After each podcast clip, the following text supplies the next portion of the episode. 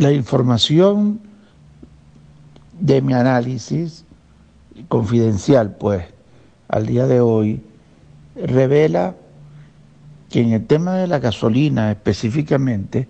el Ejecutivo tiene su estrategia, va a continuar importando gasolina y vienen cuatro buques ya, uno de ellos está entrando en el Caribe, para lograr cubrir la etapa desde el mes 2 hasta el mes 4, desde que empezó las importaciones de gasolina con barcos de Irán. No se ve factible, no hay información de que pueda haber problemas en alta mar porque Estados Unidos también pasa por el estrecho de, de, más llamado estrecho de Túnez, que es el, el estrecho de Unés, y ello significa una